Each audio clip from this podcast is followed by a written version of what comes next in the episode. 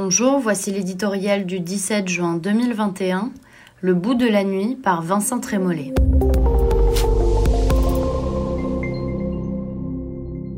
La permission de 23 heures est levée, il était temps.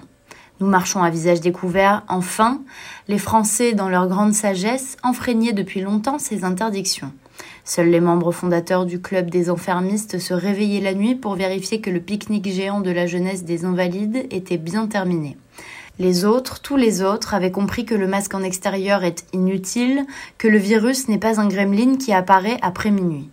La police renonçait déjà à faire appliquer le couvre-feu, l'État ressemblait à ses parents qui, un jour de déraison, ont installé un certain nombre de règles dans la maison avant que la réalité ne les contredise une à une.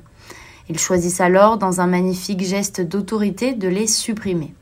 La situation devenait absurde et risible. Emmanuel Macron l'a compris et n'a pas attendu. Miracle du déconfinement, Jean Castex, cantonné depuis des mois aux interventions sanitaro-administratives aussi assommantes que déprimantes, s'est fait le porte-voix du bon sens. C'était court, c'était simple, c'était bien. Une lumière dans la nuit technocratique. Remontent désormais à la surface les mois d'efforts minuscules et répétés, de liberté réduite aux nécessités physiologiques. Reviennent aussi les jérémiades des docteurs Tampi qui, depuis six mois, n'ont pas pardonné au chef de l'État de s'être affranchis de leurs conseils. Quand Emmanuel Macron cherchait comment une société peut vivre malgré ce maudit virus, ces nouveaux diafoirus lui répondaient en procession répétant Zéro liberté, zéro Covid.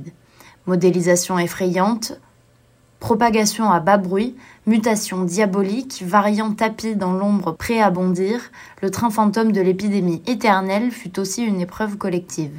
Espérons qu'elle est derrière nous. Le temps viendra alors d'établir le bilan politique de cette calamité. Mais ne gâchons pas tout tout de suite. Les nuits de juin seront plus belles que nos 500 derniers jours.